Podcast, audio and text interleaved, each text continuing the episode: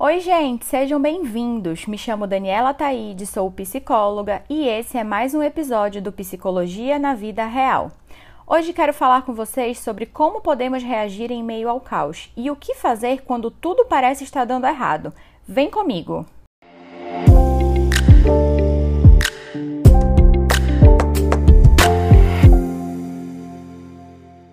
A vida é feita de altos e baixos e existem alguns momentos que parece que tudo está dando errado, que nada está se encaixando e temos mil questões para resolver.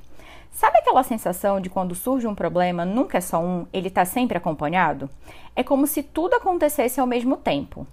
Quando momentos assim acontecem, a gente tende a viver no automático para poupar energia. Tudo se torna insuportável, até o ponto que não temos mais disposição para fazer nada.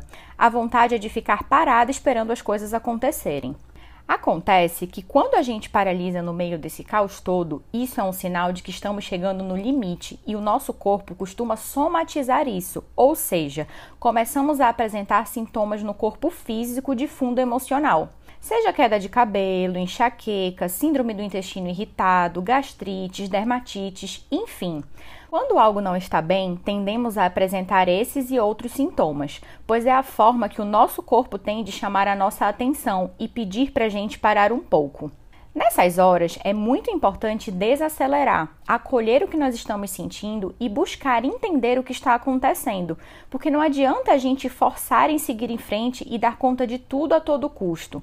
Nós precisamos aprender a respeitar os nossos limites.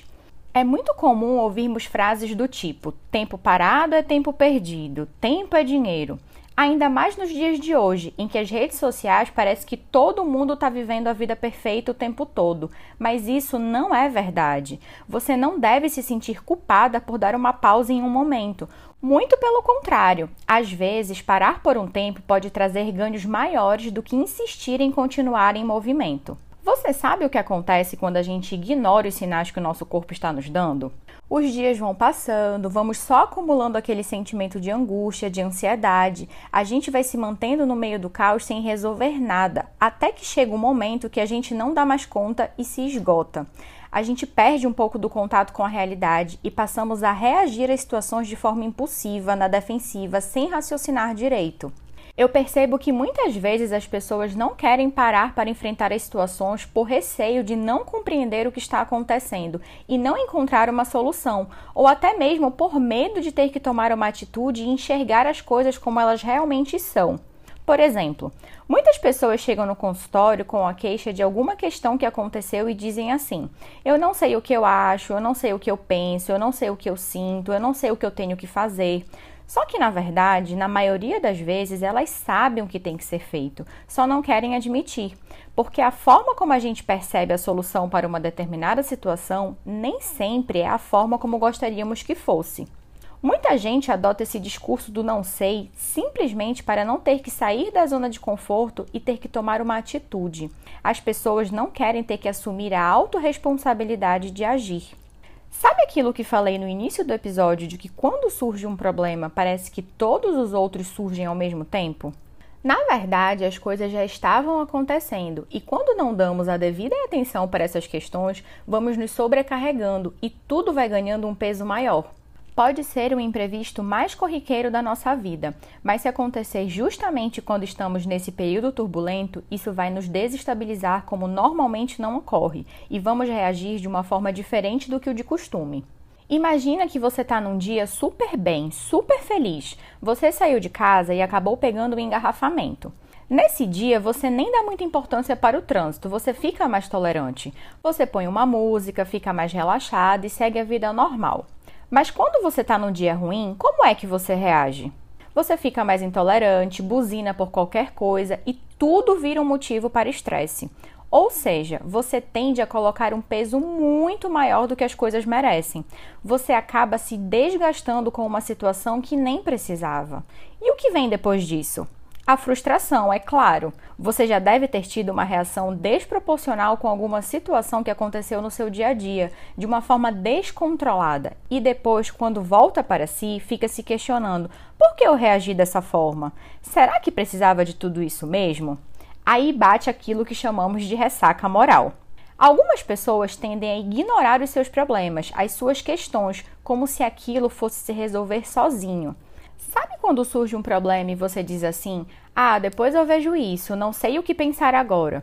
Hum, surgiu mais essa, mas eu tenho muita coisa para resolver agora.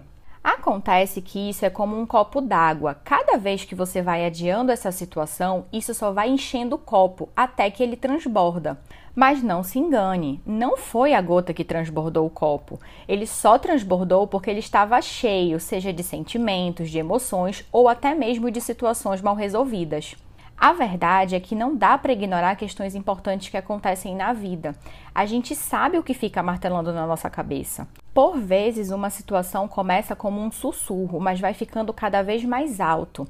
A gente sabe o que tira o nosso sono quando deitamos a cabeça no travesseiro, o que nos impede de termos um momento de descanso ou de lazer. Enquanto não dermos atenção para aquilo que está nos perturbando, ela vai ficar presente no nosso dia a dia. Mas o que podemos fazer quando tudo parecer que está desandando? Esses dias mesmo isso aconteceu comigo. Eu fiquei um pouco mais sumida do Instagram. Eu estava me sentindo sobrecarregada, tendo que lidar com algumas questões pessoais, do trabalho, produção de conteúdo, podcast, enfim. Eu percebi que eu precisava dar uma desligada. E o que foi que eu fiz? Primeiro, eu parei para respirar, procurei compreender o que estava acontecendo, o que aqueles sentimentos significavam para mim. Como eu falei ainda há pouco, nós precisamos nos permitir sentir e acolher aquele sentimento, deixar as nossas emoções percorrerem o fluxo natural, compreender o que elas representam na nossa vida, senão vamos ficar só acumulando até uma hora que a gente explode. Eu vejo que as pessoas têm medo de sofrer, não querem entrar em contato com as suas emoções para fugirem dos sentimentos negativos. Só que não se trata de fazer tudo para não ficar triste, porque a tristeza e a angústia fazem parte da vida. Por vezes a pessoa gasta mais energia tentando fugir disso em vez de elaborar o que aquilo representa na sua vida. É preciso se permitir sentir isso. É muito importante não ficar cultivando o sentimento de culpa e ficar se questionando: por que isso está acontecendo comigo? O que foi que eu fiz de errado? Será que eu mereço isso? Muitas vezes não tem explicação, é simplesmente a sua vida acontecendo. Lembre-se, a vida não é feita só de bons momentos, mas também de momentos difíceis e desafiadores. Nós precisamos entender que nenhuma situação é ruim para sempre. Nenhum problema vai permanecer ali eternamente. Afinal, tudo passa. Quando você se sentir mais desorganizada internamente ou com os seus pensamentos, sem saber por onde começar, é essencial colocar isso para fora. Pegue uma folha de papel e divida as grandes áreas da sua vida em colunas: trabalho, relacionamento amoroso, relacionamento consigo, família, filhos, caso você tenha. Coloque aquelas áreas que você julga importante na sua vida. Depois, em cada uma dessas colunas, anote tudo aquilo que você percebe que está te incomodando. Quando você terminar, você já vai ter uma visão muito mais ampla e organizada das suas questões e problemas. Você vai conseguir se situar em meio ao caos. Isso vai te ajudar a priorizar cada uma dessas áreas e pensar em atitudes que sejam eficientes para lidar com as questões ao seu redor. E até mesmo vai te ajudar a entender se de fato você precisa lidar com tudo o que está acontecendo.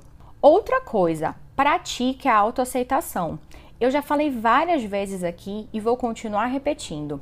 Aquilo que está no nosso controle a gente muda, mas o que não está a gente aceita e segue a vida.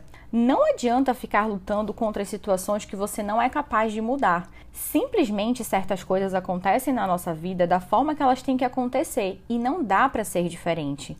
Por isso, a importância de investir em desenvolver maturidade emocional, para que você consiga sempre evoluir e lidar com as suas questões de uma outra forma, de uma forma mais leve.